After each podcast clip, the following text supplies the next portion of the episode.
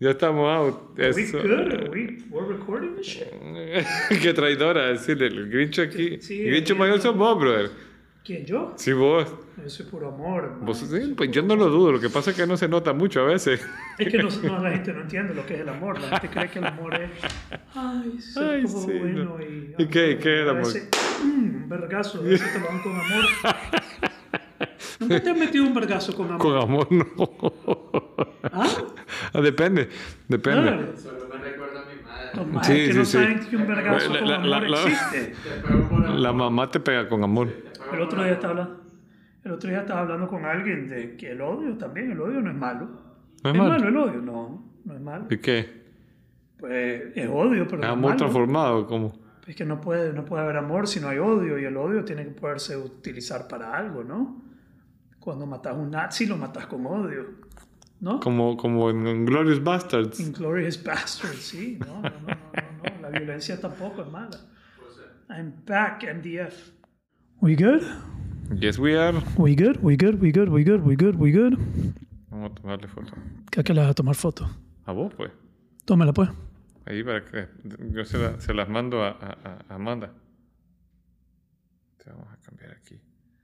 Tiene un Mickey aquí que tiene 48 chorro mil píxeles. Eso. Vamos a Eso. tomar la piel, mira. All right, we ready to go? Ready.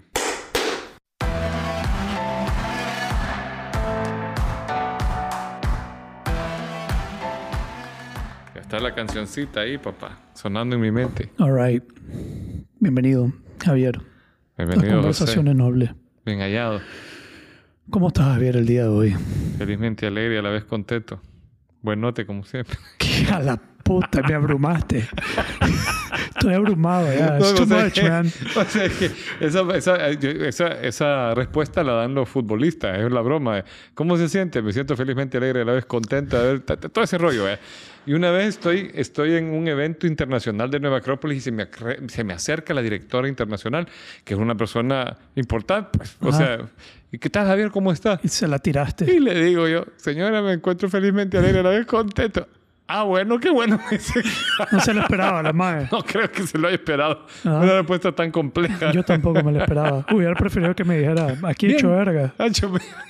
O bien, Ay. más corto, ¿no? Más bien. Bien. No, bien es lo Bien. peor, brother. Prefiero felizmente alegre y a la vez contento. Ah, pues. ¿Y qué, qué sigue? Nada más, hasta ahí. Es que eh, cuando lo- le preguntan a los futbolistas, ¿y usted? ¿Y cómo aquí me siento felizmente alegre, a la vez contento? Después en el invento dicen, jugamos como nunca, perdimos como siempre. Quiero agradecer a ese decimotercer, eh, no, al decimosegundo jugador, que es ese público hermoso. Les prometemos. Ay, clase. Estamos, estamos claros, estamos claros. Oye, hoy te traigo un tema que creo que te va a gustar. Ajá, dale, pues. Sí, sí, sí. Es el que Creo- me mandaste por WhatsApp. El de Bomba. la cultura de cancelación. Sí. No, no, no, no. Vamos a entrar por otro lado y vemos. Por otro lado, ya me Vamos a entrar por otro lado. Algo que me da curiosidad. Que me despertó curiosidad. Te despertó curiosidad. Sí. Es sobre la filosofía. La, la, la filosofía La filosofía en general en general. o en específico. En general. Ok. Que digamos, eh, me puse a investigar cómo estudiar Filosofía. filosofía. ¿Por dónde empezar? Yo te invito a un curso, bro. Sí, yo estoy clarísimo que ibas a decir eso. Puta. Yo soy O terco, sea, loco. o Yo no, sea, tenés aquí a un profesor, ni siquiera te lo voy a dar yo, fíjate, te lo va a dar mi esposa. no, no, no, espérate, espérate, espérate, cálmate. Vamos a ir. Para Ya todos, me vamos a hacer un anuncio aquí. Los que quieren estudiar filosofía de manera formal Bueno, y, y quieren entender la filosofía, porque vamos a comenzar a hablar de eso el día de hoy, la filosofía y lo importante que es. Eh, Nueva Acrópolis, donde la esposa de Javier es la directora, fundadora y jefa maestra de Nueva Acrópolis. ¿Y vos qué rol jugás ahí? Yo soy el, el, el, el, ti- Bengala T-Boy, bro. Aquí anda jodiendo a toda la mara. Esto que está aquí es una pequeña probadita de lo que vas a ver allá. ¿Querés que te traiga un, un en- volante? entonces eh, pueden ir a aprender eh, filosofía de manera formal en Nueva Acrópolis. No es tan formal, sí, es más como práctica. Pero me puse a investigar Ok. eh, por dónde empezar. De cierto modo me di cuenta que, que iba bien, porque hay varias cosas que te indican hacer para estudiar filosofía que, de cierto modo, eh, ya he hecho. ¿Cómo Estudié filosofía en la universidad. Estudié Aristóteles, Platón, Sócrates, Eh, ¿Y te pero también habían libros que sugerían que yo había leído que no los hubiera considerado libros filosóficos. Estaba el de Víctor Frankl, por ejemplo. Mm. Eh, estaba... ¿Cuál otro estaba por ¿Los ahí? estoicos? Estaba Marco Aurelio y Meditaciones eh, sobre el estoicismo, que es algo que he leído bastante. Entonces de repente dije, wow, pues he avanzado. Porque te invitan a leer. Te invitan a leer, a leer, a leer, a leer a diferentes personas, pero también te in- invitan a cross-reading, como este mae está hablando sobre un pensamiento de este mae y comenzaba... Pero lo- después luego eh, vi que habían ciertos... eh, no sé cómo llamarlo, pero por ejemplo el diálogo, el... ¿Cuál era el otro? El pensamiento crítico. Y habían otras como técnicas Ajá. filosóficas. Entonces, yo quería saber un poquito sobre qué es la filosofía para vos, desde tu punto de vista. Y después quiero que filosofemos. Filosofemos. Vamos a filosofar, porque vi que filosofar es hablar paja. Pues sí. Sí, Sí, con criterio y sin pelear. Sí, pues, sin agarrarse a vergazo. Sí, fi- A veces se agarraban a vergazo. No De repente se agarran a vergazo. Pues sí, hay que ver qué hace de vez en Y el cuando. más fuerte, esa es la idea que gana, entiendo yo. El que grita más es el que gana. No, fíjate que es bien interesante porque en la cuando se bueno, para contestar tu, tu pregunta, filosofía es amor a la sabiduría. Ujú. Y ahí, bueno, hay, hay debate, ¿no? Porque filo, no se sabe bien si es amistad. Hay unos que lo ven como una amistad con la filosofía. Con Y- la sabiduría. Con la sabiduría, perdón. Con Una la amistad sabiduría. con la sabiduría. Amigarte con la sabiduría y otro es que es amor. Ahí- y, eh, yo he buscado la etimología para hacer mi propio concepto y me Ujú. gusta más amor, A mí me gusta obsesión. obsesión. Obsesión con la sabiduría. Ok. Sí. Y, y- y vos sabes que, que, eh, yo busqué a quién se le atribuye la primera mención de filosofía. Ajá. Y no- nunca te vas a imaginar quién se inventó esa, esa palabra. La, la palabra, La palabra filosofía. filosofía, sí, Ajá, sí. la- nunca me voy a imaginar. Entonces nunca me voy a imaginar. No, trata, batea. Ah, la puta, ¿en serio? Sí. Que- pero dame un, un Un contexto. contexto. de- Lo estudias de- en matemática. Ah, este brother, el Pitágoras. Pitágoras. Muy bien. Pita- puta, soy. Ve, Estoy listo, con listo. fundamento. Ya está, papá. Te Esto- a pasar es que segundo lo curso peor- de un lo- solo, Lo ¿verdad? peor es que todos estos maes que están escuchando no saben que soy bien estudiado. Sos bien estudiado, Soy sos bien versado. Puta, bien versado. Bien versado. Para que ver, eh, estudiado en puta sobre la vida. Sí, Está bien. Pero- en la práctica y en la, y en la, La teoría. práctica y en la teoría, sí. Claro, pues. Dante, Alighieri y todo, eh, un montón ahí de libros buenísimos que te hacen más inteligente. Que de repente no sé cómo referirlo, pero ok, pero adelante, ajá, Entonces le Pitágoras. dijeron a Pitágoras, usted es sabio, maestro. Espérate, yo sabio no soy. Yo soy enamorado de la sabiduría. Así es. Como, como pues esto de, de estar en- siempre en vías de, de, de, búsqueda, De ¿no? De- aprender. De, aprender. De, Porque el sabio es el que ya tiene- escudriñar. De escudriñar, sí, sí, Ya. sí. Entonces yo soy un obsesionado por la sabiduría. Yo creo que la sabiduría es como lo, lo, lo, lo, máximo. Pues. En mis valores, ya hay un test de valores y una de las palabras es sabiduría.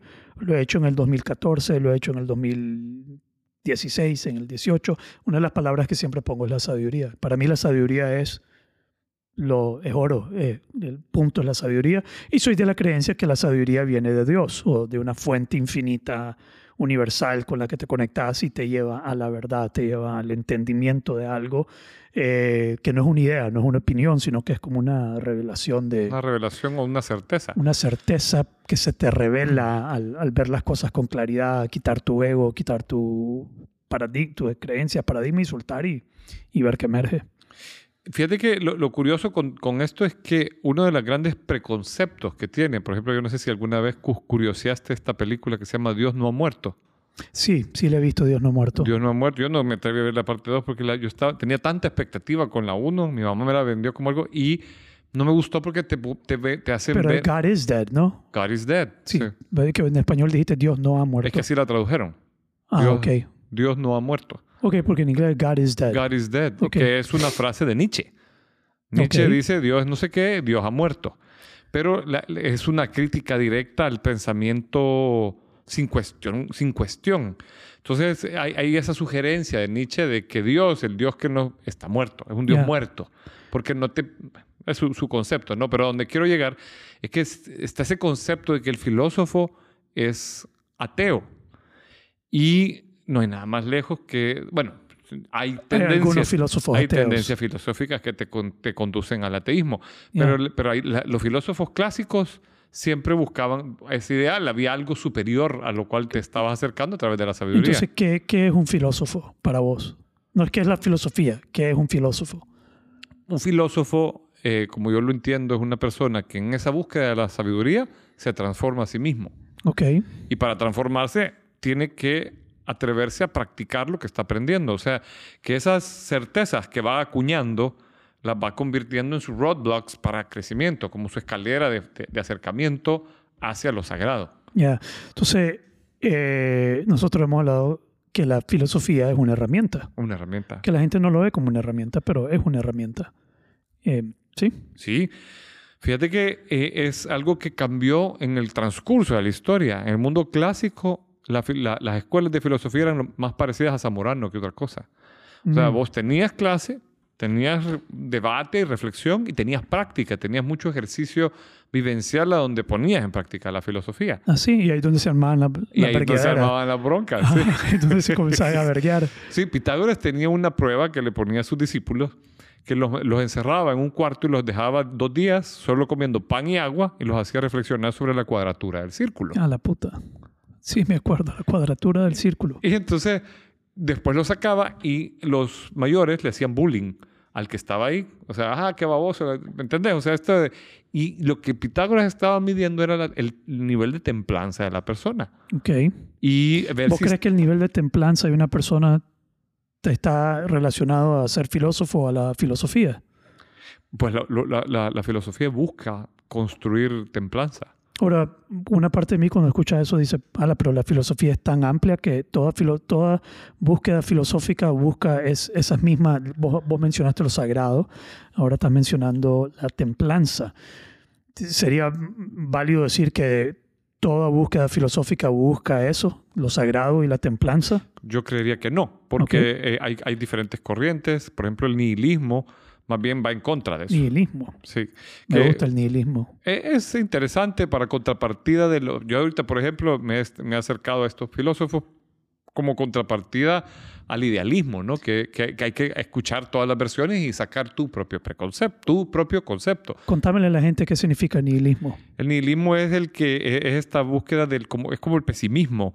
No me acuerdo lo que significa exactamente. Como nihilismo. sin sentido, que Como nada tiene sentido, exacto, como Nada, que no- nada nada vale, tiene- vale verga todo. Exactamente. Todo el mundo se está muriendo. Who gives a fuck? Exactamente. Bueno, que, nos, que nos dé COVID a todo y que queden los que queden.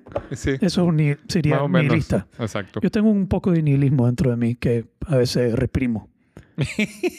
Pues sí. Pues parte Yo de mí creo- dice, brother, que le dé COVID a todos y veamos quién queda. Y ya está, y el que queda va, va- va a ser- va- va a ser el... ¿Ah? Nada. Nada, Muy nada, bien. nada, sí. Gracias, Cristian. nada. Nada. Vacío. Vale verga. Vale, verga. Ya. Pero no, trato de no ser tan nihilista. Después una, no sé cuál es la contraparte dentro de mí que dice, no, hombre, no pensés Es tu así. parte buenota que tenés en la sombra. Es mi parte buena hasta que tengo en la sombra que no, hombre, no, no, no penses así, no seas tan nihilista. Entonces, el nihilismo es una filosofía. Sí, es una corriente. Ya, entonces no todas buscan lo sagrado, no, todos todas buscan, buscan lo... la- Pero, el- pero, pero es que depende, fíjate, porque hay, hubo como un proceso de transformación en la filosofía. Ujú. Hay- yo, por ejemplo, me, ha- me ha encantado la filosofía de Oriente. Y justo ahorita estoy estudiando las escuelas de filosofía de la India. Entonces hay como... Ahí como fue donde me pa- ahí, perdón, ahí fue donde paré de, de- de seguir en búsqueda de cómo estudiar la filosofía. Cuando vi que había Oriente, India, pues dije, fuck it, ah, no, too much, man.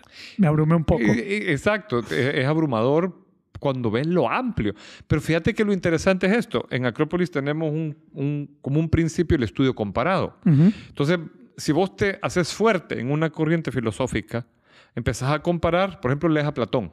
Ajá. Platón es bien amplio y difícil porque los diálogos son un montón de preguntas y es, es difícil. O sea, necesitas una mente educada para, o sea, o, o- o- estar bien presente. Es una- eh, un buen ejercicio de presencia leer Ya. a Platón porque hay una pregunta y una respuesta y otra pregunta, y, y- pero, pero es, es lindo cómo van educiendo Ya. el conocimiento. Pero el- la filosofía se presta al diálogo, Mucho. al conversar. Y hoy en día la cultura, que era lo que te estaba hablando la vez pasada, la cultura de la cancelación, la cultura de la intolerancia, la cultura de no escuchar diferencias de opiniones o rechazar o castigar diferencias de opiniones, es como contra eh, la práctica filosófica. Exacto. Eh, no, no estamos estimulando el pensamiento crítico, el entendimiento real, porque estamos reprimiendo pensamientos, formas de pensar, líneas de pensamiento eh, iban un poco en contra de lo que se hacía en el pasado, que era dialogar, conversar, indagar y, y- y profundizar, escudriñar sobre algún tema. Sí, estoy de acuerdo contigo. Y, y tiene mucho, eh, o sea, ha pasado en varias épocas históricas. sí. Por ejemplo, fíjate que la vez pasada yo estaba preparándome para el Día de la Filosofía del año pasado, antepasado, Ujú. di una conferencia, un conversatorio. Le, le le propuse que eh, hiciéramos esta dinámica que tenemos con una chica que, que, que tiene ya varios años en, en Acrópolis. Y hicimos un conversatorio sobre la vida de los neoplatónicos. Ok. Preparándome en ¿Qué jodido es un neo? Vos tiras estos términos como que todo el mundo sabe de lo que está hablando. ¿Qué es un neoplatónico, brother? un platónico nuevo. O sea, Como hoy. eh, Bueno, podría ser considerado, sí, pero lo que pasa es que Platón fue una figura tan fuerte para la filosofía que agarraron sus enseñanzas y sobre ello fundaron escuelas y otra vez. Decime una cita como muy platónica. Mira, hay una que me encanta de este neoplatónico que dice, me esfuerzo por hacer subir lo divino que hay en mí a lo divino que hay en el universo. Mm, ok. Y Eso eso es- es platónico. Eso es neoplatónico, es de Plotino. Neoplatónico. ¿De quién? Plutino. Plotino. Ok. Un- Una de Platón que me gusta, no sé si te va a gustar, yo creo que te va a gustar. Ajá. es no hay hombre tan cobarde que el amor no, lo ha- no le haya dado el valor para cumplir algo que se ha propuesto. Un poco así. No hay hombre tan cobarde que el amor no lo haya motivado No lo para he cumplir motivado. algo. Exacto. Oh, nice. Me gusta. Yo cuando lo puse, la gente me dijo, ah, te enamorado de la esposa. Y en parte sí, las mujeres, te- te- o sea, tu, tu pareja te, te hace esforzarte por cosas, pero también Usted verga, perdón. Usted- Usted- pues sí, sí, es el amor. Es el amor. el el que te- amor, el amor con la por chancleta. amor que se hace todo. Los mandados de la casa. Pero fíjate que eh, lo- lo- esta, hubo este interés por las ideas de Platón en, en Alejandría en el año alrededor de 300, 400 después de Cristo y estaba este filósofo importante que se llama Plotino. Ujú. Y habían debate, o sea, llegaban los estoicos, ya estaban los neoplatónicos, llegaban lo Y que... sabían lo que eran, digamos, llegaban con su bandera. Aquí venimos los estoicos. Sí, sí. Y, Y, hacían su- debate. Cada uno llegaba y planteaba sus argumentos y habían estos debates donde cada quien tenía como una, un pequeño sesgo sobre la Me filosofía. encantado ver a los nihilistas. ¿Te imaginas? Ya, no sé si había, ha de haber Tal habido vez no habían, existían todavía, pero No tal cual como los, pero han de haber habido. no llegaban porque les valía verga. Fíjate que curiosamente hay escuelas de filosofía en la India materialistas Ah, como materialista. que se, pues, que se enfocaban más en el preguntarse en el aquí y ahora y, y la materia y cómo está constituida que en qué va a pasar cuando me muera, por ejemplo. existencial. Sí, Ok, pero estabas diciendo que llegaban todos a esta escuela. llegaban y debatían, incluso empezaron a haber participación de los cristianos ahí. Ya. Pero cuando el cristianismo tomó posesión del Imperio Romano, se cerraron todas las escuelas. Ya. Y, y eso es otro asunto, el debate. El debate ahora tampoco puedes debatir tan abiertamente con redes donde te están filmando, siempre te están grabando eh, y te, se presta que digas algún argumento. Porque antes, y pues en- todavía me imagino, en las escuelas de debate te invitan a, a agarrar un tema como el aborto y te invitan a defender la posición opuesta a la que vos crees. Y es un, un ejercicio interesantísimo. Ya. Yo no sé si vos lo, lo viste, pero cuando estuvieron intentando la primera vez eh, promover la aprobación del aborto en Argentina, el debate fue de lujo. Ok. O sea, hubo argumentos científicos, hubo argumentos morales, hubo argumentos... No era así como que se apruebe porque es mi derecho. No, o sea, había, había un, un ejercicio mental serio en, pre- en proponer un debate de argumentos que el que tiene una posición ya muy sesgada, cualquier cosa lo cierra. Ya. Una vez con mi esposa tratamos de tener un debate con mis primos católicos sobre el aborto y fue una cosa... Entonces vos sos pro aborto. Yo no, no, no soy ni... O sea, ten- tengo una... Esa no es la pregunta. ¿Cuál es tu posición? Pues, tal, vez no. Sí, sí, sí, a ver. Filosofemos. Fíjate que hay, hay corriente de pensamiento que Ando debate... buscando pleito yo hoy, así que era la entrada que quería tener a, Ay, Tenemos un tema y- es- ¿Cómo que te dije que se llama el, el- el episodio Unpopular Opinions? Unpopular opinions. sí, opi- opiniones no populares. Sí. Es que fíjate que, Yo que tengo un montón de opiniones no populares, pero adelante. yo creo que el aborto, hasta, hasta- a mí me lo, lo discutía con algunos médicos que conozco y con, algunas, con, con algunos conceptos sobre cuándo entra el alma en el cuerpo. Ala, Porque- ¿Un médico sabe eso? No, pues hay médicos que estudian filosofía de Oriente, por ejemplo, y en Oriente, en varios lugares, había una posición sólida sobre esto. Y se creía que el alma entraba al cuerpo cuando se, armaba el, el, Cuando el se fecunda. sistema nervioso, no en fecundación. Ah. Había esta corriente, habían corrientes de pensamiento que pensaban que si no había sistema nervioso, el alma no había entrado. Por lo tanto, no había. Y, y de hecho, hay corrientes católicas que lo decían antes. Hay una cita que encontré por ahí, que se la compartí a alguien cuando estaba este debate fuerte, que decía que en ciertos ep- episodios del embarazo muy temprano, es como retirar un- un- un un cuerpo extraño en el cuerpo de la madre. Que cuando ya hay un, un sistema nervioso instalado, ya hay alma, es asesinato. Ok. Y, y así lo veía eh, Egipto, por ejemplo, Pero la única forma de discutir eso es filosofando. filosofando. que cada uno tiene su posición y, y al Por- final no hay una, una posición final absoluta. Nadie puede decir realmente cuándo entra el alma. en- porque no es algo comprobable científicamente, ¿verdad? O sea, Sí, va a ser una persona que se atribuye una posición y versus otra que se atribuye otra Sí. posición. Por ejemplo, para mí es muy difícil no creer que, que, que no es la, la exterminación de una vida. Digamos, yo no, no, no me, no me cabe, eh, no hay, no hay nada, no hay argumento científico que me pueda hacer creer que, que no es el exterminio de una vida. Digamos, con eso estoy trabajando yo. Ese, llámalo una opinión, pero como casi inalterable, no porque no quiero alterarlo, es porque no he visto, o- no he visto algo que me convenza que realmente no es así. No, sé si te- no sé si tiene sentido.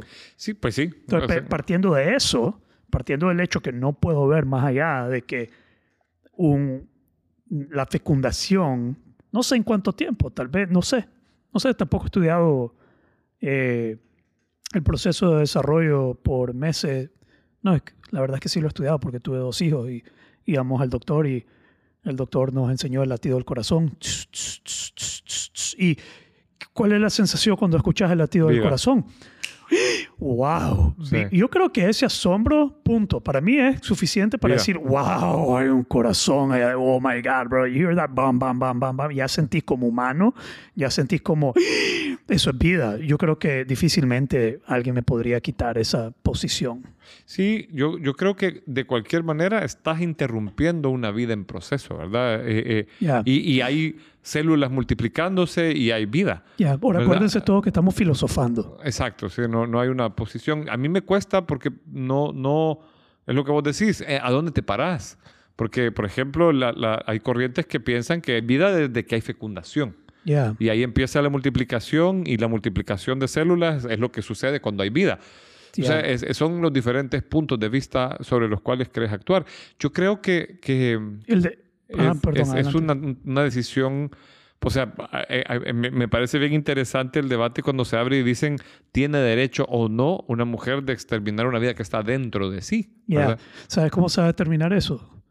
Dependiendo quién ejerce el poder. Al final, depende de quién está ejerciendo el poder legal en, esa, en, en ese país, por ejemplo. Sí. Eh, entonces, si hay una persona que cree como yo, que eh, eh, vida probablemente va a leges- ¿cómo se dice? Legislar. legislar en contra y va a ser una lucha de poder y lo que va a determinar realmente si va a tener derecho o no lega- legalmente va a ser eh, la- lo- los que tienen la cuota de poder y eso siempre está cambiando. Sí. Eh, en Estados Unidos se había avanzado y con Trump en Texas se pasó una ley radical que más bien echó para atrás todo lo que se había avanzado.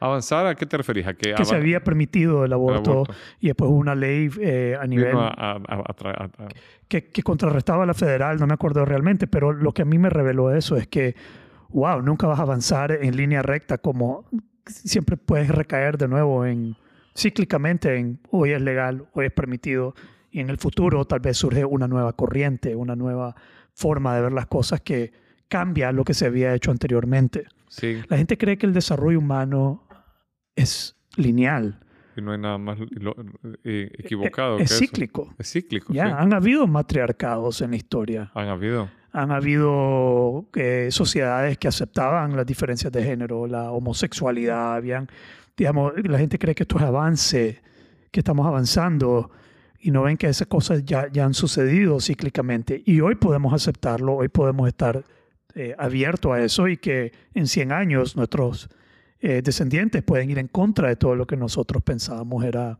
lo que dijimos que hemos avanzado. Sí, la- las sociedades van, van dando como bandazos de- de- de un extremo al otro, ¿verdad? O sea, venimos de un patriarcado duro a donde la mujer no tenía derechos, a, que los derechos cada vez más se instalen y quién sabe si algún día lleguemos a un matriarcado duro donde los hombres tengamos que ganarnos los derechos.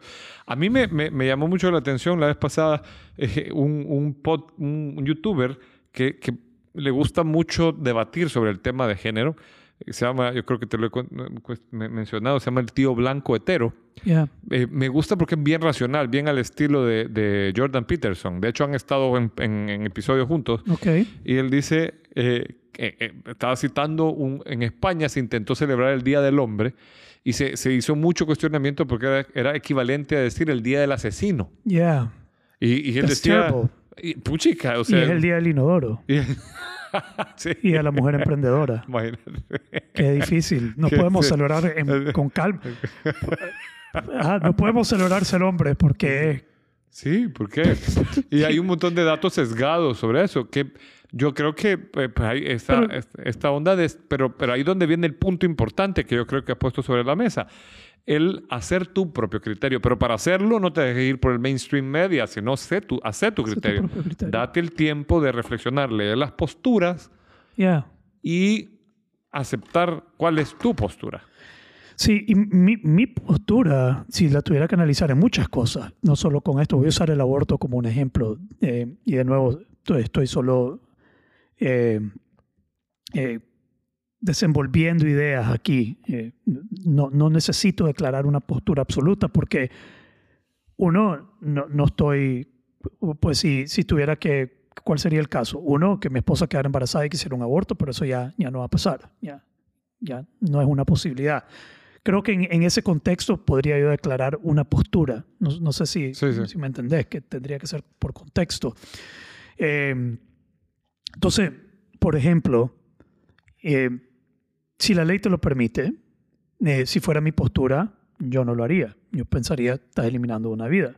Pero si la, la ley te lo permite, entonces es tu decisión. Digamos, yo no voy a venir y decir, imponer, ni tratar de defender, ni pues, de, de detener.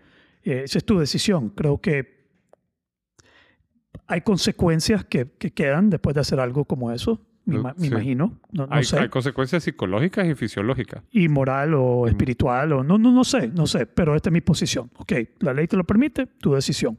Go ahead if you want to, adelante.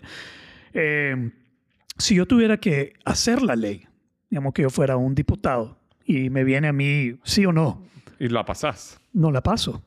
O sea, digo, si te toca a vos presentar la ley. Si me toca a mí votar en si tuviera que pasar o no, por mi creencia, tuviera que decir no, no, la No. paso. Ujú. ¿ya? Y no es como algo que voy a defender, simple y sencillamente me llega el papel y, mira, sos diputado, tenés que escoger pro o en contra. Simplemente diría, no, yo estoy en contra. Pero tendría una cuota de poder. Ahorita no vale verga porque no tengo una cuota de poder. Eh, si fuera mi hija, digamos, entonces ella sería, pues, conversar y ver cómo abordaría eso. Y después están todos los casos de violación o cosas que sucedieron con menores. En, en cierto modo, en esos aspectos yo puedo estar a favor de, de- del aborto. Sí, cuando, cuando se den esos casos. Entonces lo que yo veo es que mi posición es como circunstancial. Ujú. No es una posición blanco y negro absoluta, es una posición de, ok, hay que navegar esto con criterio Sí. eh, y según circunstancias. Y otra posición a la que llegas así es si tenemos, por ejemplo, el derecho de... Porque vaya, aquí estás interrumpiendo una vida totalmente indefensa dentro de eh, el ambiente materno. Ya, Y es reflexionar cuál es tu set de creencias y que vos tomes una posición de acuerdo a tu set de creencias. Y eso creo yo que es lo que tienen que hacer los legisladores, ver todos los casos posibles y, y dar un amparo para los diferentes casos. Porque, por ejemplo, a mí me, me gustó mucho un meme, a pesar de que yo tengo ciertas, digamos, facilidades con esto del sistema nervioso y todo, que yo lo podría reflexionar. Nunca me he sentado a hacer un criterio serio, por lo mismo que no tengo hijos ni, ni tengo eso, pero ya me a mí ya se me ha acercado gente en confianza a decirme, fíjate que salí embarazada y aborté porque no estaba lista, lo hice con un mes de embarazo y a mí no me escandaliza, no es algo que yo diría, Ya. que Dios te perdone, hija, porque No, al final... yo creo que a mí tampoco me escandalizara, como, Ajá. ok, ok. O sea, eh, eh, yo- me lo dijo bien sentida la persona, no así, eh, no lo veo como una onda, lo veo como un poco irreflexivo, pero si vas al- a, donde lo quería llegar, yo la vez pasada vi eh, algo que decía, aquí es donde se interrumpe el embarazo y no aquí. Y hay miles de formas ahora, claro, eh, hay- hay- o sea, ¿querés hacerlo? Eh, Porque a veces quedar embarazado hay, puede tener muchas circunstancias, ¿verdad? A mí me hablaba una amiga cuando me- Embarazada de... eso. Perdón, Eh. ¿cómo? Ya ni sé, brother. Ya no sé. Ya, no, no, no, adelante. Y, y- y me decía em, que, Voy a que- caer mal en este episodio. Vamos a ver a dónde llegamos con este. Sí, este es el último episodio de Conversaciones No, no, Nobles. no, Aquí no, vamos a echar... No, ¿sabes qué? Así deberíamos de hablar todo siempre. Como que nos vamos a morir y este es el último el episodio. último, y mañana ya no, no hay mañana. Ya no hay mañana, no hay ningún otro. Me palmo mañana, mejor digo todo lo que quiero decir Para irte en paz. para irme en paz. Así vamos a hablar de aquí en adelante. Como que nos vamos a morir, sinceramente. Entonces, Vamos a sacar, la, la- eh, que lancemos la tercera temporada. Y que se llame Conversaciones, no hay mañana. No hay mañana. Oh, te vas a morir. Te vas a Que morir. así se llama el, el- El el- episodio de la muerte. No, pero así se llama el podcast de Diego Dreyfus. Te vas a morir. Pero así deberíamos de hablar. Aquí deberíamos de hablar como que nos vamos a morir y dejar- no dejar nada sobre la mesa. Entonces, eh, te, te volví a interrumpir. Pero a donde iba es con esto es que la persona puede, hay, hay varias cosas para para de- detener no quedar embarazados, porque la verdad es que es responsabilidad de ambos. Entiendo lo que decías con, con el podcast de los hombres, tenemos pues, muchas más semillas que dar, pero, pero también podemos tomar acción, como la Tenemos vasectomía, abundancia para regar. Por, tenemos, podemos usar preservativo, podemos hacer miles de cosas para que no haya, pero, pero a veces la cultura no da y, y- y- y- las personas toman acción. Ajá. Ahí yo creo que es, es eh, pues, para hacerlo con criterio, no, no, meter- no esperar hasta ver si pasa. Pues chica, hay pastillas, hay, preserv- hay, hay muchas cosas que se pueden hacer. Ya. em, yo creo que los hombres también deberían de poder abortar. O sea, que sea tu decisión. No, ya te voy a decir. Esto va a ser una... eh, no, no es- esto es un- una idea con la que, como siendo el devil's advocate, Ok. siendo el devil's advocate, eh, no que debe abortar, decirle a la mujer que puede abortar físicamente, biológicamente el embarazo, no para nada. Eso siempre va a ser decisión de la mujer. Pero digamos que una mujer tiene el derecho a abortar de seis meses, ocho meses, lo que sea. Eso sería bien. Te, te- te asusta eso sí me asusta más. que sea de Porque seis ya hay un meses. bebito formadito y toda la onda. No Bueno, es lo mismo hay- que un hay- cigoto así que parece Bueno. una nuez, ¿verdad? Sí, O sea, sí, sí, sí, sí. Es que vos sabes que... Pero hay gente que, yo he oído gente que hasta interrumpe. Pues eso es como una eutanasia, no más que un. Pues, pues mira cómo es este asunto. Mira qué interesante cómo, cómo funciona la psicología humana. Porque estaban hablando de que si vos serías capaz de causarle la muerte a alguien. Ajá. ¿sí? Y entonces, entre más lejos estás de la cercanía con esa persona, más fácil es diseñar algo que podría provocar la muerte de esta persona. Ok.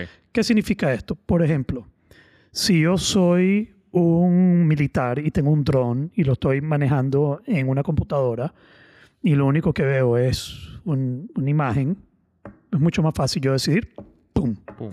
Versus si yo estoy ahí físicamente y veo que está la familia y yo tengo que eh, explotar o matar. Eh, y el ejemplo que usan es ese que tenés que decidir, un tren va sobre el... que esto es una, eh, esto es una pregunta filosófica.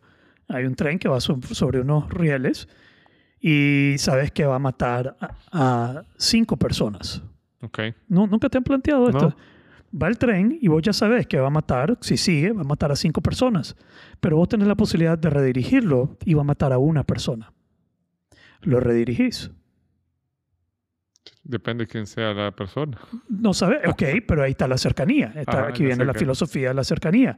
Si yo sé quién es esa persona, puede que yo me sea más fácil. Si lo conozco, si, si es alguien que yo estimo, probablemente se me sea más difícil. Sí. Si yo puedo verlo, si yo estoy viendo esto, yo puedo ver a las cinco personas, yo puedo ver a la otra, es más difícil tomar la decisión. Claro. Si yo estoy detrás de, si no lo puedo ver y solo me están diciendo, mira, hay cinco El personas, número, te vas por el número, te ¿no? vas por el número. Sí. Si vas a diseñar un mecanismo en el tren que en el futuro potencialmente tenés a cinco personas y una, diseñarías el mecanismo para que evite matar a cinco y mate a una. A uno. Lo diseñás. Claro. Entonces, mientras vos más lejos estés de el- la vida o de la persona, eh, más fácil es tomar la decisión. Que para mí, esa reacción que acabas de tener refleja un poquito de eso. Sí. Cuando yo te dije seis meses, oye, espérate, eso ya es una...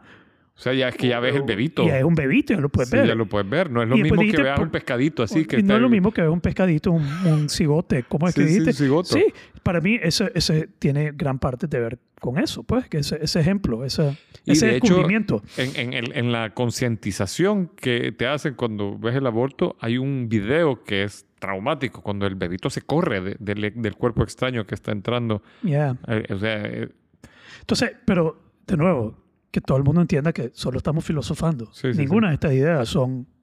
pues sí, Ideas estamos firmes. poniéndolas en la mesa. Ya, entonces eso se trata de filosofar, ¿no? Claro. Por eso la introducción de qué es la filosofía, antes de Sí. traer un tema tan, tan pesado a la mesa. Pero te está diciendo que el hombre también debería poder abortar. Esto es una idea, estoy jugando con esta idea. eh, Como devil's advocate. Ya te voy a decir como eh, otras ideas así similares. Unpopular opinion va a ser, ¿ok? Pero por ejemplo, la mujer, digamos que por ley, eh, no sé cuánto tiempo en Argentina o en los países donde pueden abortar, cuánto tiempo pueden abortar, digamos, tres meses, cuatro meses, seis meses. Durante ese lapso de tiempo que la mujer puede abortar, el hombre también debería poder simbólicamente abortar. ¿Qué significa eso? Que durante esos tres, seis meses tendría el derecho a decir, no quiero ser padre de, este, de esta persona, quiero eximirme de ser padre, que la mujer pueda decidir si lo va a tener o no lo va a tener, pero él tiene el derecho legalmente de, de no reconocer el embarazo en ese mismo periodo de tiempo que la mujer tiene para eliminar biológicamente el embarazo. Entonces, mientras la mujer tiene estos seis meses para abortar, el hombre también tiene esos seis meses para decidir, eh, you're on your own, we're good, y decidir no ser padre, porque si no, de cierto modo, estás obligando a un hombre a ser padre que tal vez potencialmente no quiere ser padre. Tal vez no sea competente para hacerlo, digamos que no, No, sea su- competente, no quiere, eh, no sé. Y, y ¿Qué yo he pe- qué leído, eh, pensás de mi a- a- idea? he leído sobre eso, ¿Ah, que, sí? que debería ser, en algún lado leí a alguien diciendo, ok, si, si, si las feministas quieren abortar, también los hombres tienen el derecho de cuestionar o su aborto y decir, mejor dámelo, o, sea, pues, aunque va a estar en tu cuerpo, Ahí o nunca vas a meter. eh, eh, Es que con lo del cuerpo, Sí, porque no es tu cuerpo. porque no es tu cuerpo, pero también eh, si vos querés ir on your own, tener el derecho legal de desmarcarse. el derecho legal por un tiempo. Digamos, pues, si a los ocho meses no decidiste hacerlo, you're in, man. Sí. you, got, you got until March 19th to make the decision Ajá. de que if you're in or you're not in. Sí, sí, sí. Es que a lo que voy es esto. Eso no es una idea realmente que yo promovería, jugaría, que tampoco empujaría. Eh, es la, la que mi ser con, que le gusta refutar, el refutador dentro de mí genera estas ideas que, que nacen de estas ideas que, que se prestan a, a manipularse de esa manera. Sí. Ok, sí, está bien, legalicémoslo hasta los seis meses, pero veamos el derecho del hombre también. Ahora, decir el derecho del hombre es como pecado, hermano. Sí, sí, como sí. decir que el hombre que celebra el Día del Hombre eh, El está celebrando el Día del Asesino. Decir, vamos a trabajar en pro de los derechos del hombre. Hoy en día es como decir que vas a trabajar en pro del villano, del, del asesino, en derecho del asesino. Eh, pero sí, eh, y, y- la otra vez hablamos de eso. ¿Te, acordás que te dije que hay un grupo de, que promueve el derecho del hombre? Claro. Ya.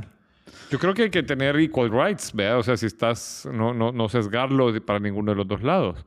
Sí creo, por ejemplo, en nuestras culturas, a mí me llamaba la atención cuando la 779 aquí en Nicaragua estaba tan dura que era con un llamado, con un señalamiento, una mujer te podía echar preso y no preguntaban. O sea, Ya. yo lo vi con un vecino que la chava quería quitarle la casa. Fue un, porque yo estuve, estuve cerca porque se volvió un caso legal y, y- y- y- lo vi de cerca. Era un vecino al que le tengo aprecio. Y la chava era medio complicada, lo señaló con la 779, lo llevaron detenido, le pusieron espacio para que él no pudiera llegar y ella en eso se metió con otro que era otro vecino. Ya, puro drama, puro novela. Fue una novela, pero lo que te quiero decir es, el señalamiento bastó como prueba. O sea, es, es como la presunción, la presunción de inocencia se levanta ante una ley como esta. Ya, Lo cual me parece a mí interesante para el debate porque eh, en como parte de la ley se instituyó que había que llevar a mediación y tenés una figura dura de una persona que ha hecho un abuso que te llevan a mediar, ¿qué vas a mediar? Pues? Entonces Ya. ahí, ahí hay, o sea, yo sí entiendo que se proteja eso y que se le dé cierto poder a la mujer para que se equilibre un poco la fuerza, porque socialmente es difícil, pero no en todos los casos. Como decías vos la vez pasada, eh, estas estadísticas se, me- se van menguando conforme la persona, o sea, entramos a, a- a la sociedad más educada. ya, ya. Ahora quiero invitar a, a los que nos están escuchando a llevar esto a un nivel sobre cómo está, qué, qué, qué potencialmente al escuchar estas ideas que estamos planteando te está generando esta conversación. Ajá. digamos, pueden haber gente, quiero, quiero invitar a eso. ¿Por qué? Porque esto ha sido como una práctica. Digamos, hablamos de la filosofía, del escrudiñar, de diferentes líneas de pensamiento, de diferentes eh, corrientes que abordan los temas de diferente. Y, y estos son temas que, sobre los cuales se debate, estos son temas sobre los cuales trae un approach filosófico Sí. si vos escuchás estas posiciones y te genera un rechazo, te genera una, una, un- un- un- una reacción visceral donde vas a emitir un juicio y decir estos más son unos cabrones o machistas o qué horrible y, estás pensando en uy, qué terrible personas son. Entonces ahí hay algo que no te estás abierto a escuchar, diferencias de opiniones y personas que están pensando de una manera abierta. Porque de nuevo, yo podría cambiar mi posición, yo podría adoptar una posición distinta eh, en una circunstancia distinta. Pero se tiene que tener la práctica de poder desenvolver pensamientos de esta manera sin que te vayan a cancelar o te vayan a atacar por pensar y por decir algo de esta manera. Sí. You, you see where I'm going with this? Sí, sí, sí, sí. Me, me parece bien valioso lo que estás planteando. Ya, que, que es la, la cultura de la cancelación, la cultura de ese La- pensamiento, como la, la censura sería. censura. Sí, la un cens- pensamiento que, porque- que no es en el momento histórico políticamente correcto, entre comillas. entre, entre algunas... Yo estaba viendo un, un meme hoy, una imagen, y, y está bien interesante, y es una persona, están los de izquierda, los li- liberals, pensamiento abierto, liberal, Liberal. y al otro lado derecha, conservador.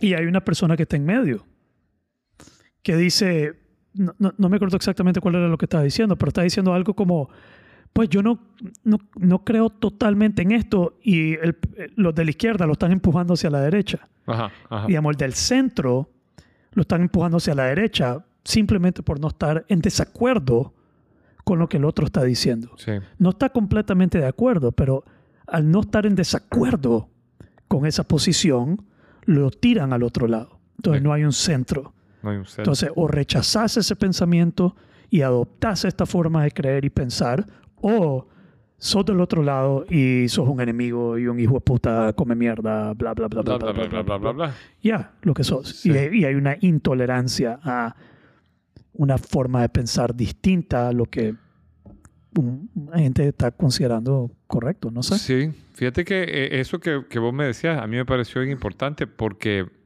me, me mandaste ese, es un, un- como un artículo de una revista que era eh, como conservadora, pero que planteaba, y, y me gustó, me puse a leer los comentarios la- la- la- para los Daily que no- Wire. Ajá. Para los que nos escuchan, la revista planteaba el retiro de Brené Brown de Spotify por el tema de Joe Rogan y sus comentarios sobre la vacuna. Yeah, that didn't last. Ajá. Yeah, Eh, she already came back. She came back. Ajá. Y vos sabés lo interesante. eh, me puse a leer la serie de comentarios. Yo Se hubiera su- quedado por fuera. Se bajó de la moto Brene Brown con- conmigo. Sí, Fue conmigo por- también. Sí, pues, güey, como que, wow, en serio. Well, De, de cierto modo, pues no tanto, pero esperé, no sé, no sé, no sé qué pensar. A mí me, me, me, me impactó mucho su imagen desde que se metió a apoyar políticamente a un- o- uno a otro, a criticar a los republicanos y a hacer un apoyo tan sostenido a Biden. Pero ok, dije yo, bueno, son tus preferencias. Eso no lo había visto yo.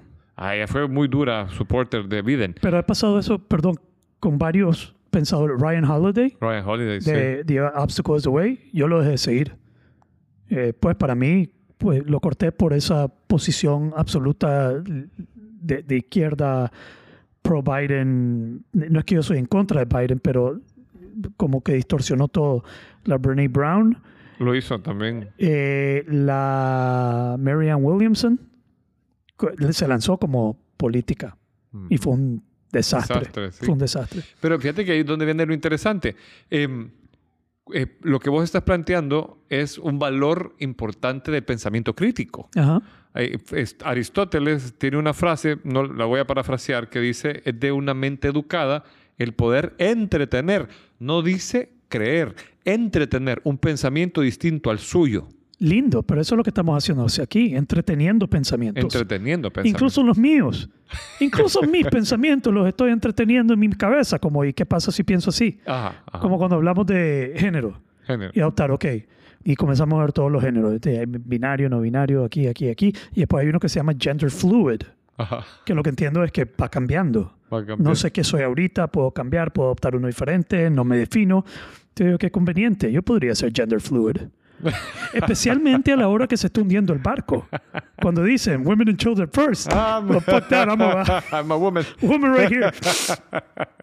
¿Eh? O cuando dicen los hombres van a la guerra. Espérate. Ahorita yo me estoy Me, identificando. acabo de hacer switch. Y estoy entreteniendo una, estoy jugando, estoy, estoy, eh, esto no son cosas que realmente son mi posición ante estas cosas, pero son cosas que se abren a, que se permite abrir ese, esa, ese, no sé, pues, cómo llamarlo, pues, pero esa idea se me ocurre. Sí. Como el de derecho del hombre a abortar. Eso es una gran paja, una gran pendejada mía, pero lo, lo genero porque tiene algo de, ok, si Pero hay vamos a gente que hacer lo esto, está diciendo. Hay gente que lo está diciendo. pues si vamos a hacer esto, entonces se permite esto. ¿Cómo definir, cómo puedo yo no decir, pues, que ahorita quiero hacer esto y ah, después quiero hacer aquello? Ajá. Y entonces, no Ahora sé. me, mete ahí eh, esto de la cancelación.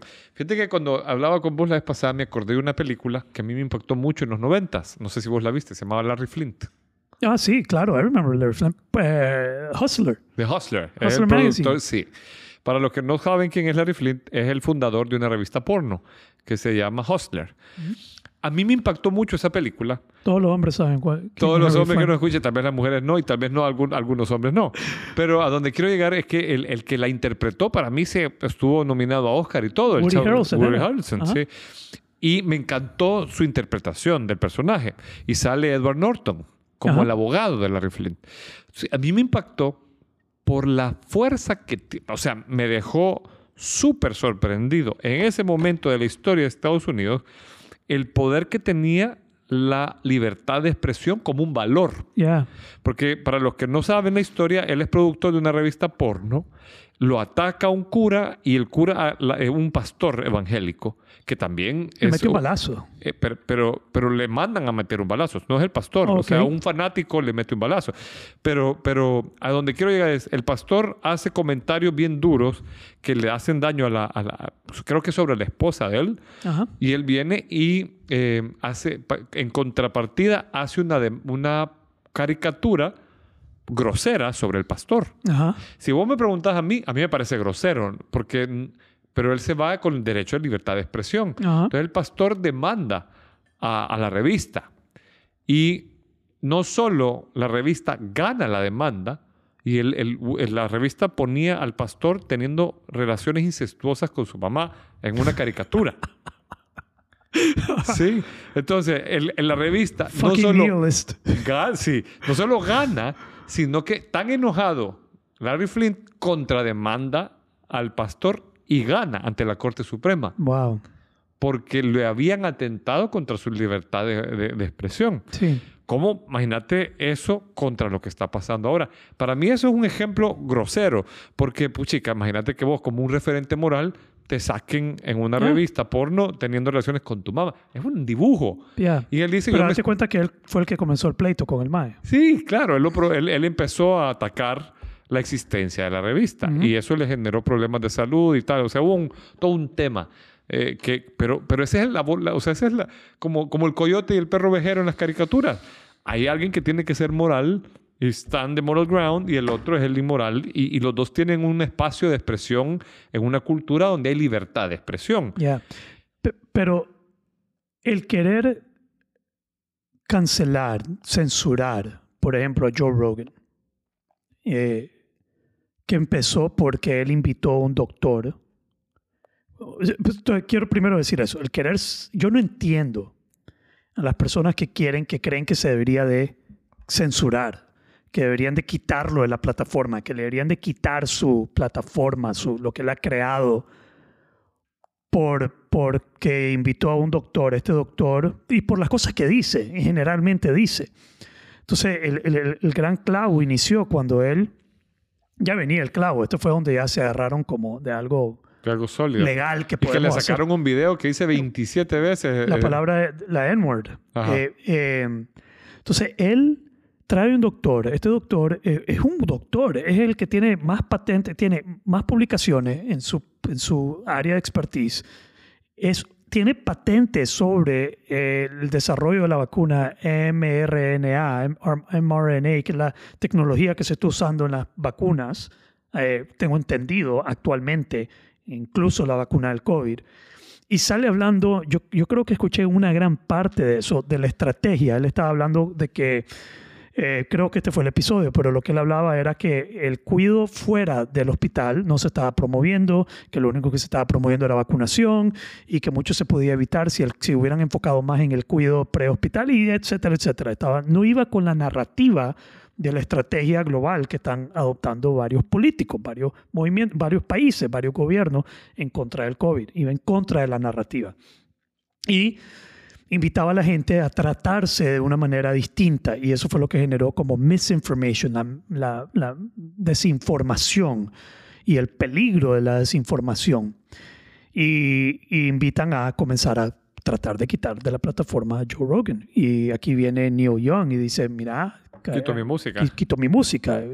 Yo no sé, yo todavía la tengo. en mi- desde que él dijo que la quite, todavía sigo oyendo Neil Young en mi, en mi Spotify. No ¿Ah, sé sí? cómo funciona.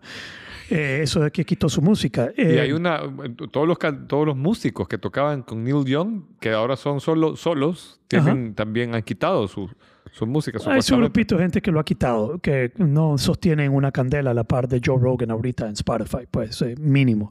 Y después vino la Brene Brown, que por un momento se quitó y no Como sé, dos semanas. como dos semanas quitó que no iba a volver a grabar su podcast y después ahí volvió. No sé si fue, ella dice que fueron contratos legales. Yo creo que se rajó, porque sin Sí. eso, A mí me gusta lo que dice. Hay dos cosas que dice la revista que me compartiste que son interesantes. ajá, Una es que creyó que la iban a seguir como, como parte del movimiento y vio que nadie la siguió. Y Ya. la otra es, hombre, tus libros hablan de tener difficult conversations. ¿Por qué no te abrís a una difficult conversation ser en lugar de decir, me voy, me voy porque no me gusta lo que dijiste? Sí, se rajó, más, se, rajó, se No, rajó. fue en contra de todo lo que ella promueve en sus libros, bro. Ex- Exactamente. Pero esto es lo interesante. Cuando agarras a alguien como la Brene Brown, de repente su forma de ser va en contra de lo que ella dice. Agarras a alguien como Joe Rogan y no puede ir en contra de lo que dice porque dice toda mierda. ¿Sabes lo que tenés? Tenés un Mike que de repente jode, de repente, no, digamos, explora ideas y no se, se- no se posiciona como el dueño de la verdad. En este otro lado se posicionan como el dueño de la verdad Y se corren.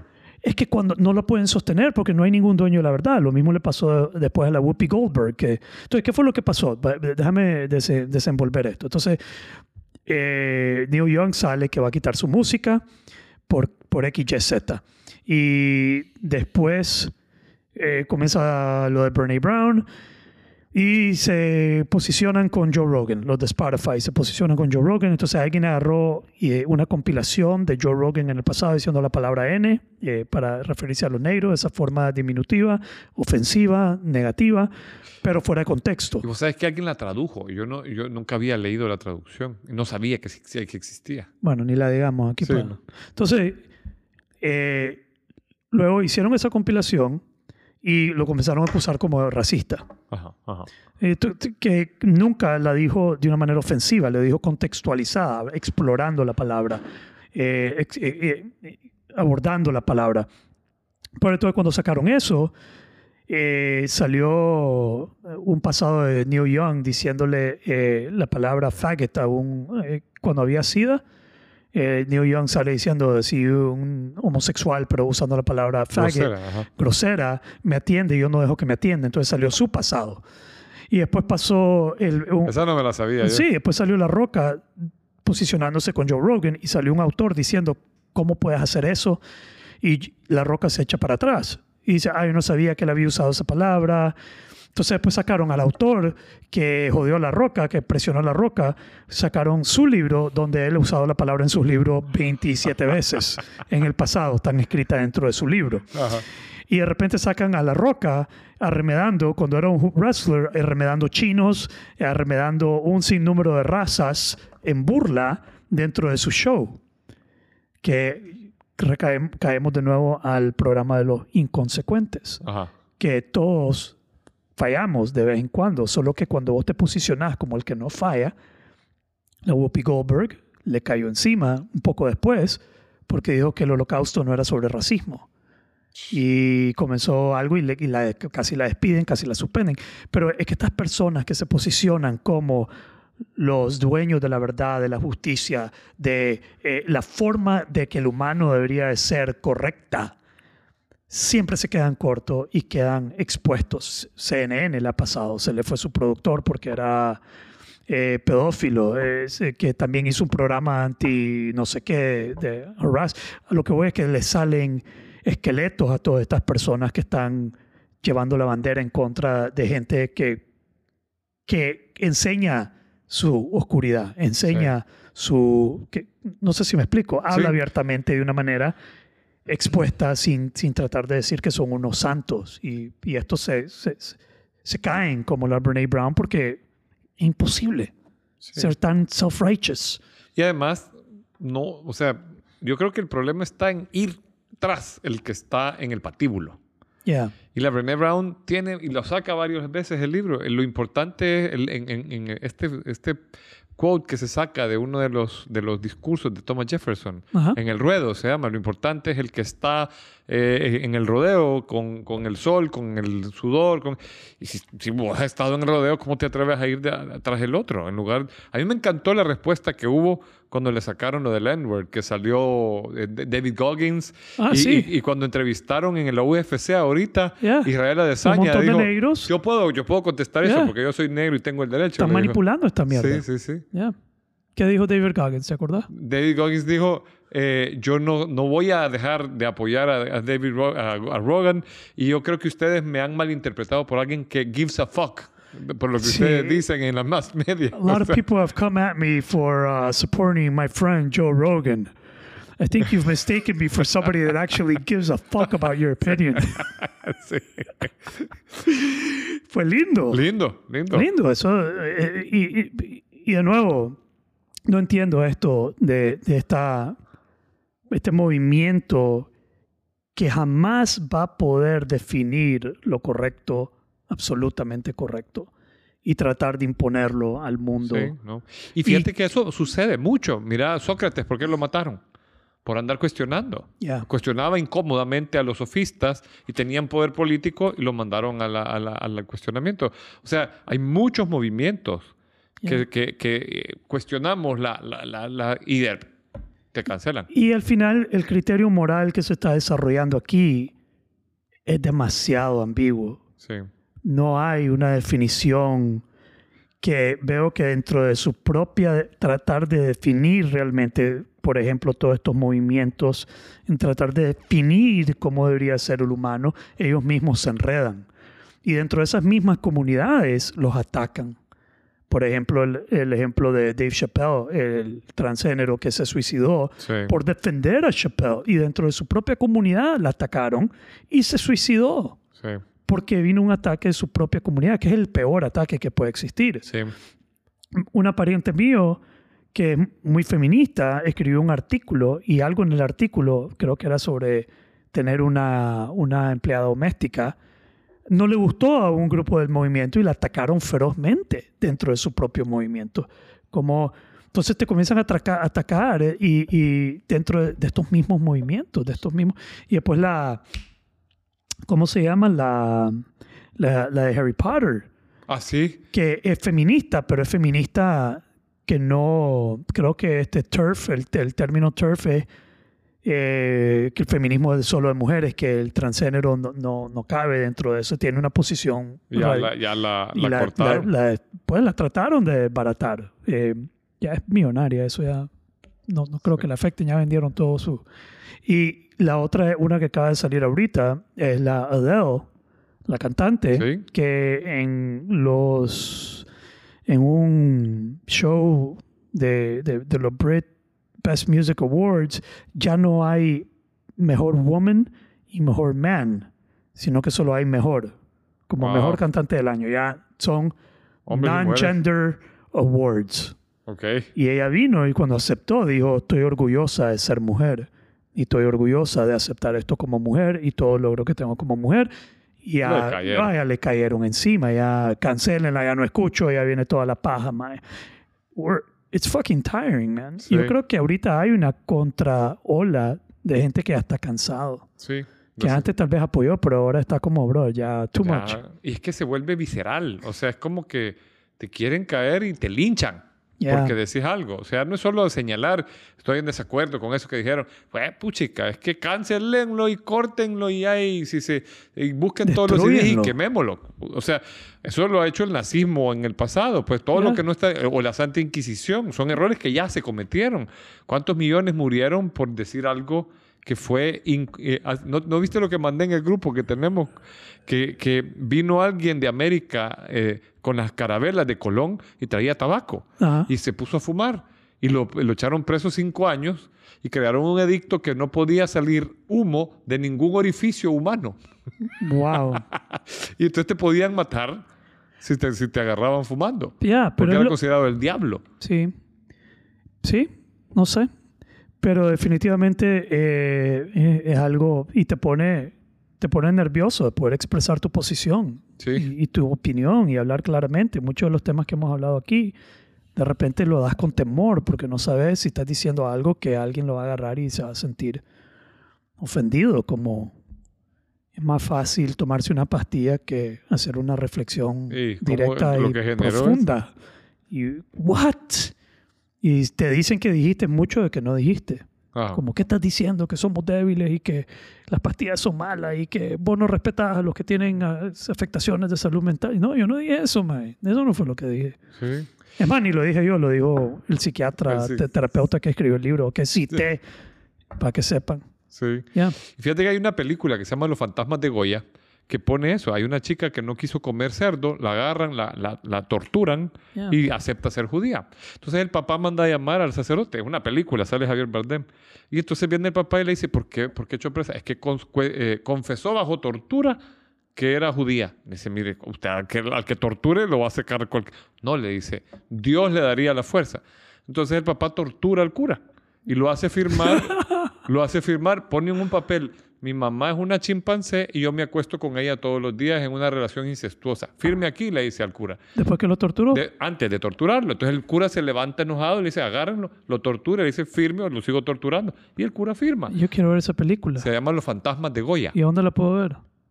Creo que está en Netflix. Ver Los Fantasmas de Goya. Si no está en Netflix, me la mandas, me interesa verla. Entonces te Me plantea encantan las películas de venganza. que, que lo agarra, más que una venganza es, ajá, Dios puede, ok. Pero hay eh, algo de eh, un venganza por la, sí, por sí, la sí, hija. Sí, Me sí. sé. Sale la Natalie Portman y, y Javier Bardem. Casi todas las películas de venganza me, me fascinan. Como ve de vendetta. Nunca la he visto, ¿Nunca fíjate. la has visto? Nunca he visto V de Vendetta. Wow. ¿Es de venganza? Es de venganza. ¿Es buena venganza? Buena venganza. Ok. El Conde de El Montecristo. Monco de también. Montecristo lo leí y me fascinó. La película está más o menos, pero la película, la, el- el- La- el- sí, la novela es la buenísima. novela es buenísima. Buenísima. Sí, la leí. Dumas. Alexander Dumas. Sí. Puta, soy filoso yo, mae. Sí. No, es que te lo juro, creen que solo paja hablo, pero estamos bien Pero con tubiados. contenido. Estamos con contenido, hermano. Solo que. All right. Um, si le chimamos, qué bien. Qué bien. qué bien. Si los incomodamos, súper también. Es parte de, de- de encontrar lo sagrado, la verdad, de escudriñar, de filosofar sobre temas y de entretener ideas. Hay que aprender a entretener ideas sin ofender, sin ser ofensivo, pero sin miedo a ofender. Ese es mi nuevo lema. Sin, Sin ser, ser ofen- ofendi- eh, sin ser ofensivo, pero sin temor a ofender. Sí. De acuerdo. All right.